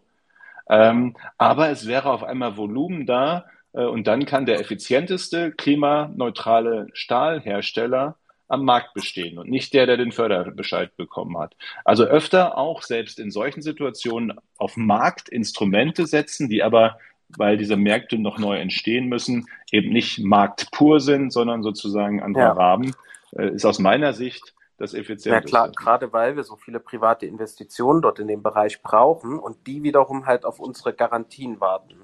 Ja, also irgendwie muss es halt zusammengehen. Absolut. Und auch, auch, auch weltweit. Ich meine, die Wasserstoffproduktionskapazitäten äh, der nächsten Jahre, die werden ja gerade verteilt im mhm. Weltmarkt. Ähm, und dafür muss man jetzt auch bereit sein, und das ist das, was Frau Professor Grimm meinte, äh, eben äh, dann auch zumindest zu garantieren, Backup zu bieten für diejenigen, die im Weltmarkt bestellen. Ist übrigens ganz wichtig. Probiert es mal in der Veranstaltung im Freundeskreis. Wenn du sagst, wir sollten nicht mehr Energie in Deutschland verbrauchen, als wir selbst klimaneutral herstellen können, dann fängt immer der ganze Saal in, instinktiv an zu nicken. Klingt, klingt so klug und richtig. ist aber großer Unsinn weil wir Stand heute 70, 80 Prozent unserer Energie importieren.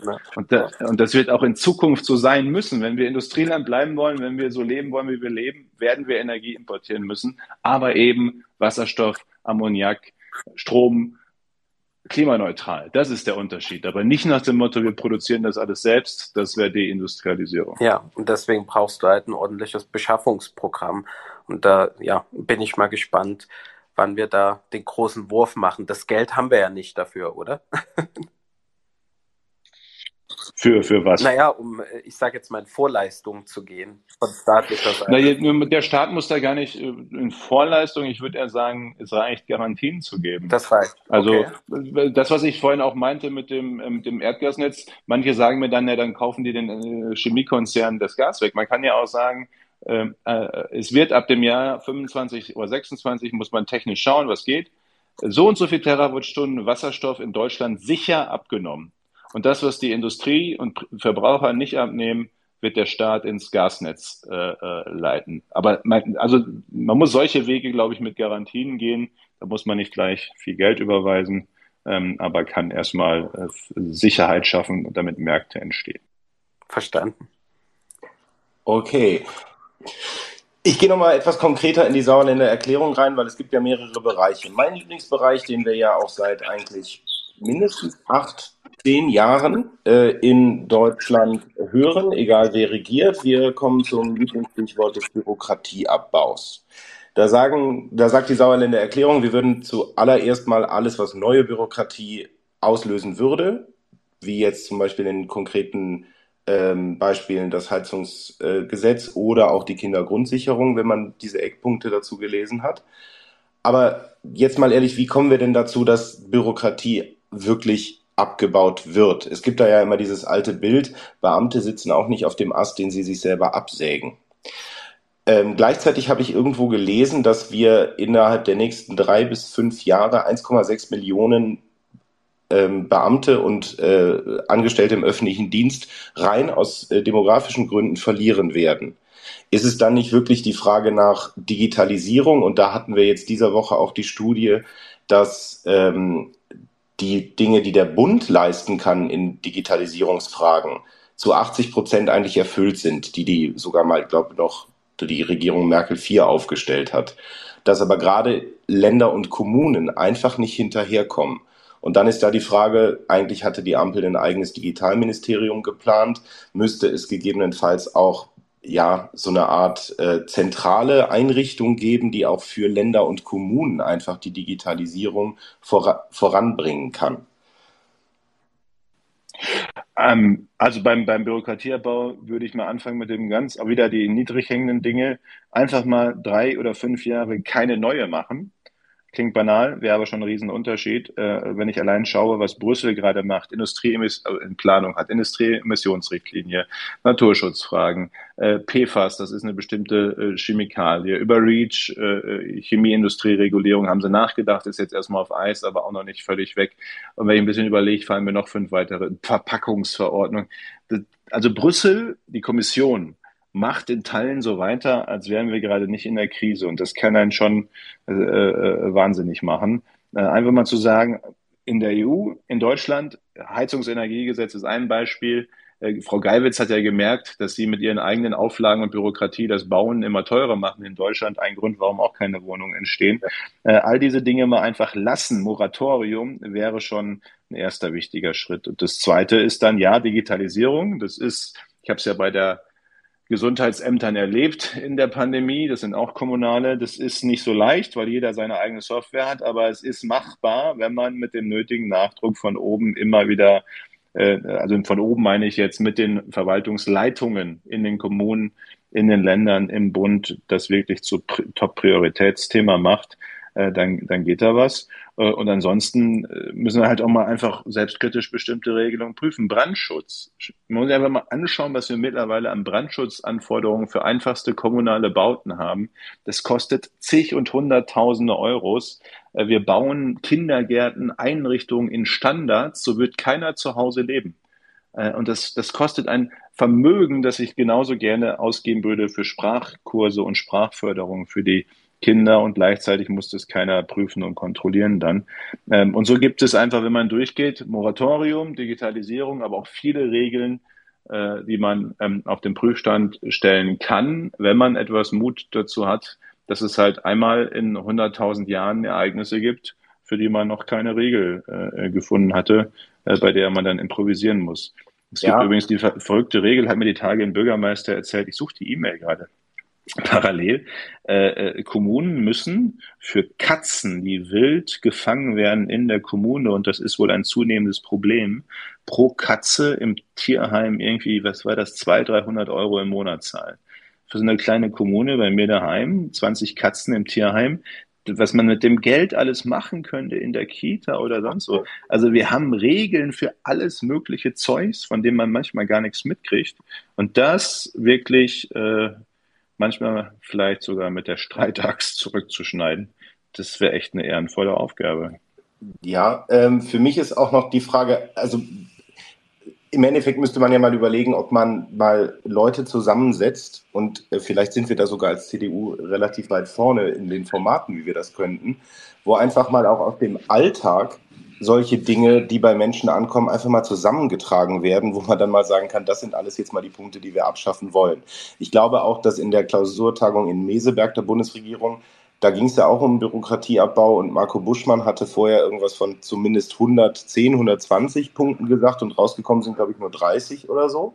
28. Da auch so, so manche Überlegungen, weil gerade in der Pandemie ähm, habe ich das auch, also da hat man es ja auch selber mitbekommen, wie schnell Bürokratie auch wirklich mal wegfallen kann. Äh, und ich muss nur mal an Finanzämter oder ähnliches denken. Und da sind für mich also auch so, so, so Punkte, wie viel Bürokratie alleine ausgelöst wird, wenn, einem, wenn ein junges Start-up oder so mal einen Tag vergisst äh, oder es um einen Tag vergisst, äh, die äh, Umsatzsteuervoranmeldung oder so pünktlich abzugeben. Ein ganz banales Beispiel, da kommt automatisch ein Verspätungszuschlag raus, äh, was Bürokratie auslöst und der wird dann in der Regel wieder zurückgenommen, weil in einem Start-up in der Regel ja noch Vorsteuern äh, erstattet werden. Und das ist alles so ein über, also ich frage mich immer, ob man dann da nicht, ich glaube, wir nennen es äh, Gründerschutzzone oder so, dass solche Dinge vielleicht einfach wirklich mal äh, pragmatisch wegfallen. Und da wäre wirklich mein Vorschlag, ob man nicht mal eine, eine große Zahl von Menschen zusammenbringt, die einfach aus dem Alltag, sowohl aus dem bürgerlich äh, normalen Alltag mit Kommunen oder mit Ländern, aber eben auch aus Unternehmern einfach mal zusammensetzt und die einfach mal erzählen, mit welchem kleinteiligen, teilweise auch Schwachsinn äh, man es jedes Mal zu tun hat, wenn irgendwas passiert. Ja, das ist der eine Teil. Und dann brauchst du die Bereitschaft, und ich habe es ja selbst äh, schon erleben dürfen in entsprechender Verantwortung, dann brauchst du die Bereitschaft in der Führung eines Ministeriums, in der Führung einer, einer Verwaltung oder Gesetzgebung, das Thema auf der Top-Prioritätenliste zu lassen und jede Woche nachzufragen, was von dem, was wir letzte Woche besprochen haben, ist jetzt abgeschafft, umgesetzt, äh, das, da musst du mit nach, es geht. Es ist wieder keine Raketenwissenschaft. Es braucht einfach nur die Bereitschaft, mit der nötigen Priorität, mit dem nötigen Ehrgeiz da dran zu bleiben oder an bestimmten Stellen auch einfach zu sagen, nee, das machen wir jetzt nicht. das machen wir jetzt einfach nicht, weil wir keine Bürokratie machen wollen. Das musst du als Chef in so einem Ministerium oder Chefin sagen, gelegentlich klar und deutlich, sonst passiert es. Und mein Eindruck ist, das passiert eben nicht oft genug. Gut, die Frage ist aber, was auch gerade kommentiert wird äh, in, in, in einem Druko, die Frage ist, diese Sätze hören wir ja wirklich schon sehr, sehr lange. Ähm, gibt es keine, also und es gibt ja auch bei, bei jeder neuen Koalition, und wir hatten es auch immer in den eigenen Koalitionsverträgen, dieses äh, One in, two out oder was auch immer. Und jetzt, ich glaube, unter Lindner ist es jetzt zumindest irgendwie One in, one out oder so. Ähm, aber das ist auch für nie, nie, das wird niemals transparent oder irgendwie kenntlich gemacht, ob das jetzt wirklich stattfindet. Und wir haben ja in, bei jedem Gesetz wird ja immer der finanzielle Aufwand extra ausgewiesen etc. Und da ist ja auch die Frage, ich glaube, auch da wird mittlerweile ausgewiesen, was für Bürokratiekosten entstehen. Aber der Punkt ist, wenn das immer nur am Goodwill irgendwie einer ministerialen Führung oder des Apparats liegt, ähm, für mich ist da die Frage, ob man es nicht ähnlich wie wir das mit den äh, Bürokratieentlastungsgesetzen gemacht haben, ob man das nicht einfach mal in einem größeren Maßstab auf eine Gesetzesebene stellen kann.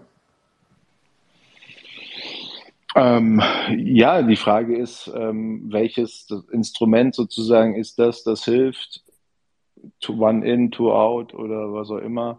Äh, das in einen, in einen strukturierten Prozess zu bringen. Wir machen ja Normenkontrollrat, auch Bürokratiekostenmessungen mittlerweile und anderes mehr. Ähm, ich komme trotzdem immer wieder zu dem Punkt zurück, äh, ohne dass es politisch Führungsaufgabe erstens gewollt ist und zweitens auch einfach jemand sagt, nee, das machen wir jetzt nicht, egal wie viele gute Gründe es dafür gibt. Wir machen es jetzt einfach nicht, weil einfach der Aufwand zu groß ist und nicht in einem angemessenen Verhältnis steht. Diese politische Führungsaufgabe kann man halt der Politik nicht abnehmen. Man muss sie dann auch leisten. Okay, ähm, ein mir guter Bekannter schreibt auch gerade in Druko noch dazu, ähm, der selber in der Kommunalverwaltung tätig ist. Er schreibt, ähm, es fehlt aus dem Parlament und auch aus der Regierung heraus der Gedanke, welche Bürokratie löst das Gesetz denn im Endeffekt ganz unten in der Kommune aus? Und da stellt er die Frage, ob man das nicht automatisch auch in den Gesetzgebungsprozess hineinnehmen sollte. Diese Frage, was bedeutet das ganz unten quasi bei den ausführenden Mitarbeitern? Also der Normenkontrollrat äh, sagt ja bei jedem Gesetz, auch, was der sagt, seine Einschätzung. Die haben da bestimmte äh, auch mittlerweile objektivierte Verfahren und Standardverfahren zur Kostenmessung, auch bis hin zu den Kommunen.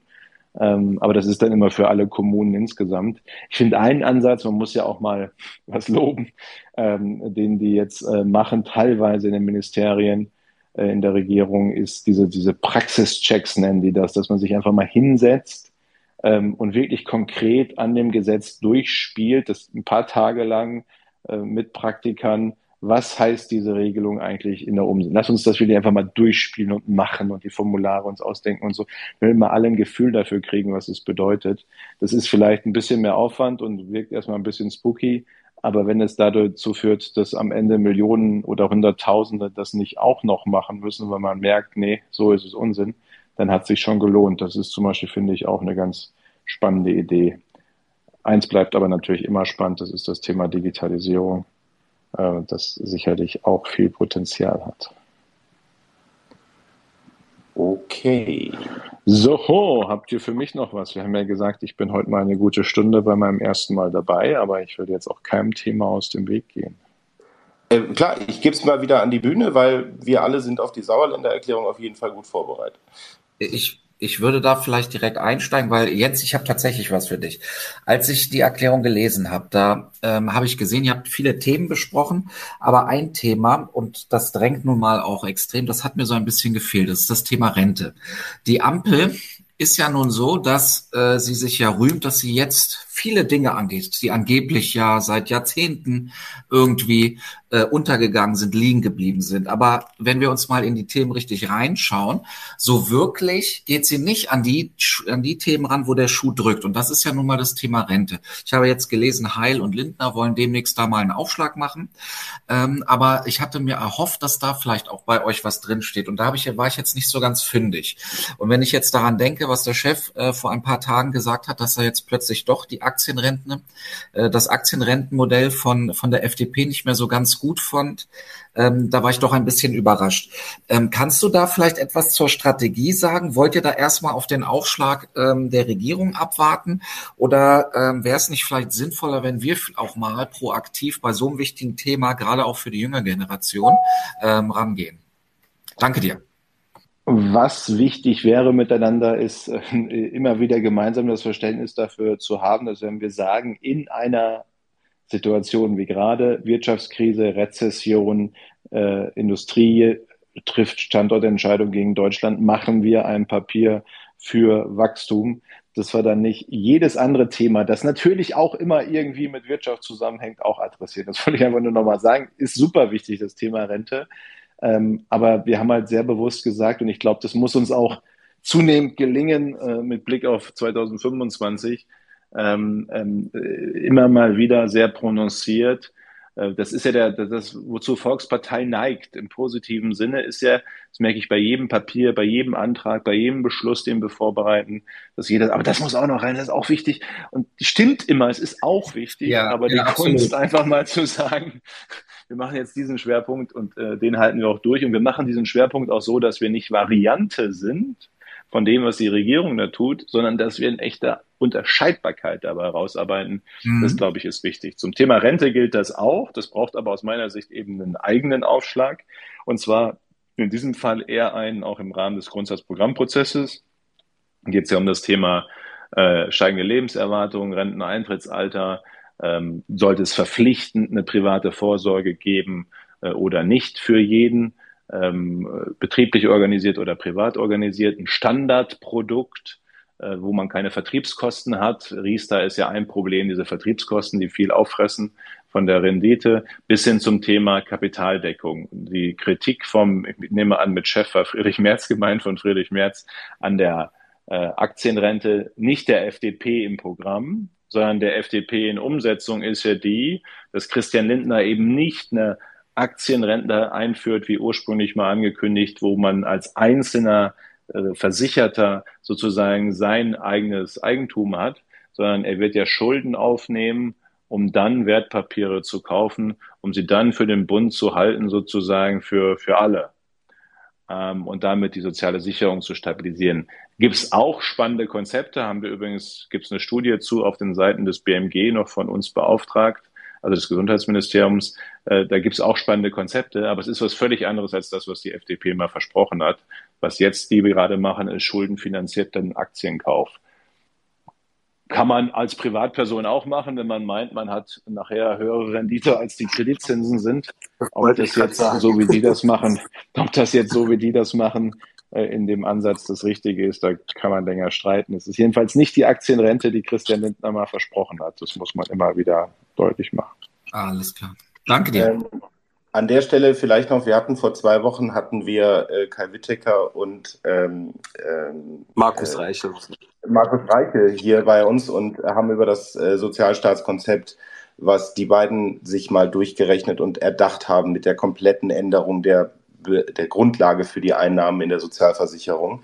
Und weil Kai auch gerade im Publikum ist, wie ich gerade sehe, vielleicht nochmal die Frage, wenn wir auch Richtung Grundsatzprogramm der Union gucken und anstatt jetzt auch bei einer Rentendebatte oder bei einer Sozialversicherungsdebatte eigentlich wieder nur über die ganz kleinen Stellschrauben wieder diskutieren. Also ich weiß nicht, wie oft wir schon auch, äh, das war unter Andrea Nahles, es ging immer um diese drei Stellschrauben, Rentenniveau, äh, Renteneintrittsalter äh, und Bezugsgröße, keine Ahnung, äh, warum wir diesen, diesen großen ja, also diese große Vision oder eine große Idee, wie wirklich zukunftsfähig was umgebaut wird. Wie sehr ist das eigentlich Thema in der Partei oder in der Fraktion, dass wir es wirklich mal komplett neu denken auch? Na, was heißt komplett, also komplett neu denken ist immer gut und gleichzeitig ist die Rente ähm, natürlich ein System, das du immer nur schrittweise äh, sozusagen äh, entwickeln kannst, weil ja nun mal irgendwie zig Millionen Versicherte da drin sind, zum Teil Renten beziehen, zum Teil äh, Beiträge zahlen. Äh, aber dieses Renteneintrittsalter auf 67 bis 2030 zu erhöhen, war ja ein ziemlich großer Schritt, auch eine ziemlich äh, große Maßnahme. Äh, das gleiche gilt für die Einführung der privaten Vorsorge. Ist nicht gut gemacht worden, aber an sich war das ein neuer Pfad sozusagen, der gegangen wurde. Und ja, das müssen wir auch denken in der Grundsatzprogrammkommission. Ein paar Themen hatten wir gerade schon, was private Vorsorge verpflichtend angeht und anderes mehr. Die Frage generell, ob wir den Sozialstaat, und das ist ja die Debatte, die Kai und Markus richtigerweise angestoßen haben, ich käme jetzt zu einem anderen Instrument als das, das die beiden vorgeschlagen haben. Aber das diskutieren wir, dafür sind wir ja in so einem Grundsatzprogrammprozess. Ähm, aber dass wir generell die Sozialabgaben runterbringen müssen. Wir sind jetzt über 40 Prozent für Arbeitgeber und Arbeitnehmer ja. für, für, für alle Sozialversicherungszweige. Äh, und dass man dafür dann eben, äh, weil man wird jetzt nicht, dann gibt es ja einige, die sagen, müsste halt ein bisschen sparen. Müsste mir mal sagen, wo wir 10 Milliarden sparen wollen, genau. Dann fangen wir die Debatte mal an, wie das in der älter werdenden Gesellschaft gehen soll. Ich sehe das noch nicht äh, bei den sozialen Sicherungssystemen, sondern dann ist die Frage, kann man sie auch zusätzlich anders finanzieren und gleichzeitig den Sozialversicherungsbeitrag, was weiß ich, um mal fünf Prozentpunkte, Beitragssatzpunkte senken. Da hätten Niedrigverdiener, Normalverdiener richtig viel von. Arbeit würde attraktiver, mehr Netto vom Brutto. Und dann ist eben die Frage, ähm, wie dann finanzieren? Über Steuern, wenn, welche Steuern? ähm, ähm, oder, oder andere Bereiche. Und das ist eine Debatte, die findet gerade statt. Ähm, und das, das ist ja auch richtig so. Und deswegen ist der, der Anstoß, den die beiden gegeben haben, wenn der Kai dabei ist gerade, herzliche Grüße, ja auch einer für eine Debatte, die wir führen müssen. Super. Wir würden noch zwei Fragen machen, äh, ganz mhm. schnell, weil wir haben eine äh, Kollegin, die wir von Twitter gut kennen, die sich äh, mit einer Frage äh, mit aufs Podium beworben hat. Und daher, liebe Mayra, dann frag du bitte deine Frage.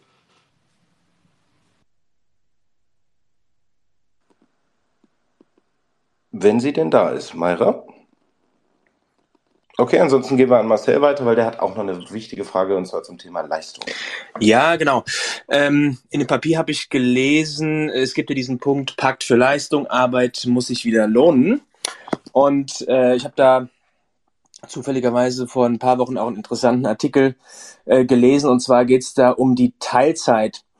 Und es ist ja aktuell so, dass äh, ja die Teilzeit immer mehr äh, zunimmt. Ja, ich habe auch gelesen, die Wunscharbeitszeit, die das, die, die das DIW immer erhebt, liegt aktuell bei 32,8 Stunden. Also das, was die Deutschen im Schnitt arbeiten wollen. Und das ist so niedrig wie seit 40 Jahren nicht mehr.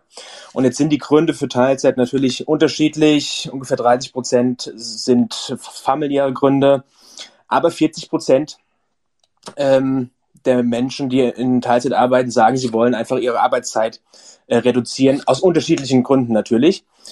Äh, und da sind vor allem auch Berufseinsteiger dabei. Und da gibt es jetzt mehrere Probleme. Einmal fehlt natürlich die Arbeitskraft, was äh, in Zeiten des Fachkräftemangels natürlich katastrophal ist. Auf der anderen Seite, das wirst du natürlich auch gut wissen als ehemaliger Gesundheitsminister, ähm, fehlen natürlich ähm, Beiträge für die Kranken- und Pflegeversicherung. Die Leistung hingegen bleibt natürlich äh, gleich. Und ähm, ja, die Teilzeitarbeit wird auch noch durch, durch das Steuersystem begünstigt, da bei geringerem Einkommen der Steuersatz sinkt oder andersherum, wenn man aufstocken will, mehr arbeiten will, ähm, kommt man direkt in einen höheren Steuersatz und ähm, ja, das Aufstocken wird quasi ähm, in, in gewisser Weise bestraft, weil der Steuersatz am Ende ein höherer ist. Äh, wie will die Union denn dieses Problem angehen? Weil ähm, das ist ja gerade in, in Zeiten des Fachkräftemangels ein großes Problem. Und man möchte ja gucken, wie man so viele Leute wie möglich in die Vollzeit bekommt. Ähm, und äh, da ist ja die Entwicklung, die wir jetzt haben, eigentlich äh, genau die falsche. Ähm, das stimmt. Wir arbeiten im Schnitt im Jahr jeder, also Schnittangabe, Durchschnittsangabe, 300 Stunden weniger als die Schweizer. Also wir müssen uns ja jetzt nicht mit Gott weiß was für Ländern in einem anderen äh, wirtschaftlichen äh, äh, Gesamtsituation vergleichen. Aber mit der Schweiz können wir ja mal vergleichen, äh, die ja auch einen sehr hohen Lebensstandard haben. 300 Stunden pro Jahr weniger im Schnitt als die Schweizer. Und weniger als die allermeisten anderen Länder der Welt sowieso. Ähm, ob das gerade gut funktioniert oder nicht, das sehen wir ja irgendwie in der wirtschaftlichen Lage, in der wir sind. Jetzt halte ich nichts davon, so eine Debatte nach dem Motto, jetzt müssen sich alle mal anstrengen, alle faul, sonst ist Quatsch. Also die Frage ist ja, welche Anreize sind dazu da, ähm, mehr zu arbeiten. Ja, ganz genau. Das, ja. eine, das eine ist das Thema Überstunden oder, das habe ich vorhin äh, mal angedeutet, Überstunden oder Rentner, die arbeiten, äh, in der Rente steuerfrei zu stellen. Das andere ist, äh, generell das Thema Progression in der Steuer. Wenn ich fünf Stunden, drei Stunden, sieben Stunden mehr arbeite und mehr verdiene, wie viel habe ich netto wirklich mehr? Ähm, und das ist bei vielen dann so, wenn Sie mal genau rechnen, mit allen Wechselwirkungen, die das hat, zum Teil auf Wohngeld, Kinderzuschlag, hier Leistungen, die man hat oder nicht mehr hat, auf einmal an der Abbruchkante, dann ist das bei vielen so, dass die sagen, na ja, für die, was weiß ich, 10, 20, 50 Euro mehr, jede Woche so viel mehr arbeiten, macht für mich keinen Sinn. Verstehe ich. Und deswegen äh, ist es richtig. Äh, MIDI-Job, finde ich, jetzt mal vom Grundgedanken ist ja sozusagen, dass man bis in die 2000er-Bereiche hinein, wenn ich es gerade richtig im Kopf habe, sagt, Sozialversicherungsabgaben nicht voll zahlen, sondern die wachsen auch langsam an, wie, wie die Steuern prozentual, um gerade bei niedrigeren Einkommen mehr Netto vom Brutto zu haben. Diese Abbruchkanten, da gibt es ganz interessante Studien, das hat mich uns schon beschäftigt, als ich noch im Finanzministerium war bei Wolfgang Schäuble, ähm, dass man einfach mal alle so Systeme, Steuersysteme, soziale Systeme, Zuschlagssysteme äh, konform darauf ausgestaltet, diese Abbruchkanten zu reduzieren und zu sagen, es muss wirklich sich lohnen, mehr zu arbeiten, dann bin ich sehr sicher, äh, dass viele dann auch so ticken, dass sie sagen, okay, wenn ich was davon habe, bin ich auch bereit, äh, wenn ansonsten alles passt, eben auch, äh, auch mehr zu arbeiten. Was überhaupt nicht passt in diese Welt, ist natürlich diese Debatten zur Vier-Tage-Woche und sonst was, weil das ja so einen gesellschaftlichen Trend widersetzt nach dem Motto, hey, komm Leute, wir brauchen eigentlich gar nicht mehr so viel arbeiten, wir können das trotzdem irgendwie schaffen. Absolut, ja. Das ist, also dann auch noch bei der EG Metall, bei der, bei der EG Metall gerade, also wenn welche Bereiche unter Druck ja. kommen gerade, ist es Automobil, ist es energieintensiv, da frage ich mich manchmal schon, wer da eigentlich äh, in welcher Welt gerade äh, gerade unterwegs ist. Also die Anreize richtig setzen. Es gibt übrigens noch ein Thema, Fachkräfte, die haben 2, 4 Millionen 18 bis 34-Jährige in Deutschland ohne Abschluss, Berufsabschluss. 2,4 Millionen. Das, das, ist, das hat auch mit Migration zu tun. Das wäre nochmal eine ganze eigene Debatte zur Migration, machen wir beim nächsten Mal. Aber an dieser Stelle viele junge Menschen, meistens Männer, äh, manche drei Monate im Land, manche 30 Jahre im Land, aber ohne Abschluss. Und das muss doch unser Ziel sein, auch durch Förderung. Die brauchen manchmal auch jemanden, der jeden Morgen anruft, die ersten sechs Monate oder hingeht und sagt, wir gehen jetzt arbeiten oder wir gehen jetzt zur Ausbildung. Äh, die brauchen Förderung, Unterstützung, aber eben andersrum auch die klare Ansage, wer kann und nicht macht, äh, der kann sich nicht darauf verlassen, dass weiterhin alles für ihn bezahlt wird. Äh, ich finde diese Ressource im Interesse des Einzelnen, weil das ganze Leben ist ja vorgezeichnet, wenn du keinen Abschluss hast, nicht mal eine berufliche Ausbildung hast und sonst gar nichts hast, aber auch im Interesse der äh, Gesellschaft äh, sollten wir auch diese Ressource, wie man so schön sagt, heben. Und vielleicht noch einen Impuls, Jens, den du vielleicht mitnehmen kannst, auch in das Papier. Ich fand es großartig, dass ihr euch, wenn auch nur in ein, zwei Sätzen, nochmal mit dem Thema Flexibilisierung des Arbeitsmarktes beschäftigt habt. Ja, auch, glaube ich, mit dieser Veränderung der Höchstarbeitszeit von wöchentlich statt täglich. Und weil du die Schweiz gerade angesprochen hast, ich habe selber in der Schweiz zwei Jahre gearbeitet, bevor ich wieder nach Deutschland gekommen bin und muss sagen, es, es macht sich wirklich bemerkbar, dass auch wenn die Flexibilität gegeben ist am Arbeitsmarkt, also auch mehr zu arbeiten und dann auch mehr zu behalten und halt eben nicht viel abzudrücken, ähm, dass das auch Lust macht, den Leuten dann mehr äh, Leistung zu bringen. Und ich finde, da kann man auch von der Schweiz einiges lernen. Und ich finde auch, dass ihr diesen Gedanken der flexiblen Arbeitszeitmodelle ruhig weiterdenken solltet. Danke, das ist übrigens das erste Mal, dass wir es geschafft haben miteinander in der Union, das ohne ein Wenn und ohne ein Aber zu sagen. lass uns die Woche, lass uns die europäische äh, äh, Möglichkeit nutzen, auf Wochenarbeitszeit zu gehen weil in Zeiten, in den Zeiten, wo der Arbeitnehmer ausgebeutet wird im Sinne von Arbeitszeiten äh, am Tag, äh, die ja nicht mehr, äh, also das mag es noch vereinzelt geben, aber im Großen und Ganzen äh, musst du ja als äh, Arbeitgeber deine Leute schon auch vernünftig behandeln, sonst gehen sie woanders hin. Also es wird ja auch äh, bis, bis hin zur, zur ich habe auch lange gekellnert, Hochzeiten früher haben wir in Wahrheit jedes Mal das Arbeitszeitrecht gebrochen, weil wir bis morgens um sechs gekellnert haben. Ja. Ähm, äh, und wenn man das eben macht und dafür dann zwei Tage später halt frei hat, äh, dann ist das doch auch okay. Und diese Flexibilität möglich zu machen, ist banal, aber würde für viele. Theoretisch dürftest du nicht mal abends um 11 Uhr eine E-Mail beantworten von äh, der Firma oder für die Firma. Ähm, und dann müsstest du zehn Stunden Ruhezeit einhalten. Äh, also das ist, das sind alles Regeln, die passen nicht mehr in die Zeit. Ein kleines Beispiel von vielen wo man eben die Dinge leichter macht. Und ich glaube, jetzt hast du gerade auch nochmal die Brücke gebaut für Daniels letztes Thema, was er mitgebracht hat, das Thema Teilzeit, Teilzeitminister ist unser drittes Thema, glaube ich.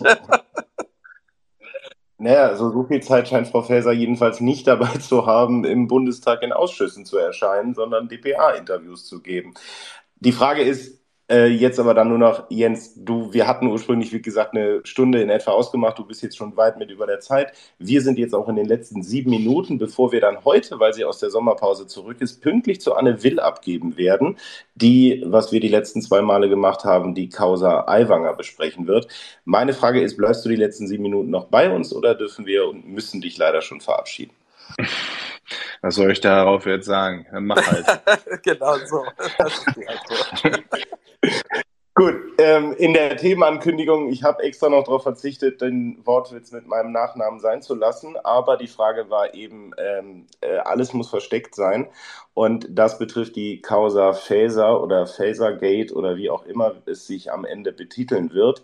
Die Frage ist, alles muss versteckt sein, das war einerseits die Sache nach der Überprüfung von äh, vom ehemaligen äh, Leiter des äh, Bundesamtes für Information, Moment, das, jetzt kriege ich den Namen gerade nicht hin. Sag einfach BSI.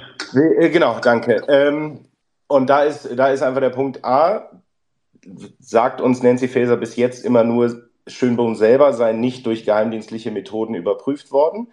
Aber was im Raum steht, ist, dass sie den Apparat des Bundesamtes für Verfassungsschutz dazu benutzt hat, um irgendetwas zu finden, was man ihm vorwerfen kann. Dann gibt es noch die, die merkwürdige, äh, der merkwürdige Widerspruch innerhalb der SPD, dass Lars Castellucci im Heute-Journal gesagt hat, natürlich wurde Schönbohm entlassen wegen des Vertrauensverlustes, ausgelöst durch Jan Böhmermanns ZDF-Neo-Magazin Royal. Und Faeser selber sagt aber, nein, es sei einfach der Vertrauensverlust in seiner Amtsführung gewesen. Meine Frage beziehungsweise an dich ist, wie, wie kommt das eigentlich im Bundestag an, wenn die ganzen Fragen um Verfassungsschutz und äh, Innenausschuss dass die Ministerin selber nicht darauf reagiert. Also wenn ja auch jeder Ausschuss eigentlich mit Mehrheit fähig wäre, einen Minister vorzuladen. Das ist also in vielerlei Hinsicht bemerkenswert. Meine Erfahrung ist auch einfach, wenn was ist äh, und die Dinge sind erklärbar und so, sie behauptet ja, es wäre alles erklärbar und vernünftig, ist das Einfachste, sich hinzusetzen in einen Ausschuss und mit den Kolleginnen und Kollegen die Dinge zu besprechen, zu erklären.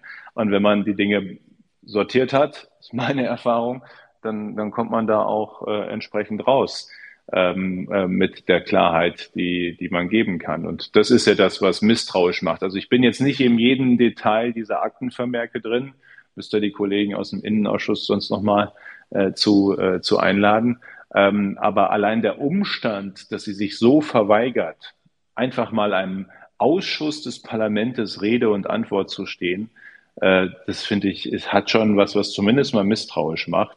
Äh, jenseits dessen, dass es auch einfach eine eklatante Missachtung des Parlaments ist. Das ist was, was ich sowieso bei dieser Regierung erlebe, wie, wie ich es auch in vielen Jahren nie erlebt habe. Ich sage nicht, dass wir immer alles richtig gemacht haben, aber ich wäre nie auf die Idee gekommen und ich glaube, alle Kolleginnen und Kollegen in den letzten 16 Jahren davor auch nicht, dass wenn der Ausschuss sagt, der Minister, die Ministerin soll kommen, zu welchem Thema auch immer, dass man dann nicht kommt. Das erleben wir aber mit Robert Habeck, das erleben wir mit Frau Faeser, das erleben wir mit vielen anderen dieser Minister, äh, äh, dass gerade FDP und Grünen-Minister äh, irgendwie Ausschüsse und Bundestag nicht besonders ernst nehmen und in diesem Fall auch Frau Faeser. Und das finde ich das eigentlich Ärgerliche.